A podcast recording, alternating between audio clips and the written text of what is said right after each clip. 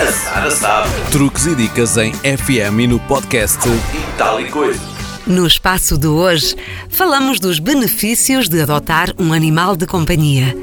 A investigação científica tem vindo a estudar a importância dos animais de companhia para o desenvolvimento do ser humano, em particular para a aquisição de competências cognitivas, emocionais e sociais durante a infância. No que diz respeito ao domínio cognitivo, os animais são um estímulo atrativo que suscita a atenção e a comunicação verbal das crianças.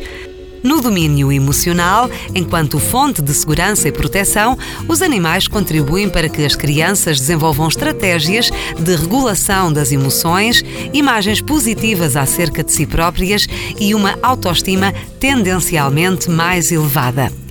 Os animais propiciam a aquisição de competências de socialização nas crianças, dada a maior capacidade de comunicação, sensibilidade social, confiança interpessoal e consequente tendência a círculos sociais positivos, ou seja, a existência de animais de companhia durante a infância possibilita o desenvolvimento de futuros adultos socialmente mais competentes.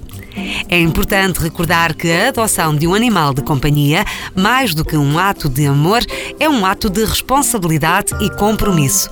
É imprescindível que sejam considerados fatores como disponibilidade emocional, disponibilidade financeira para alimentação, vacinação e cuidados médicos, tempo para os passeios higiênicos, banhos e brincadeiras e espaço em casa com condições suficientes para o animal que se pretende adotar.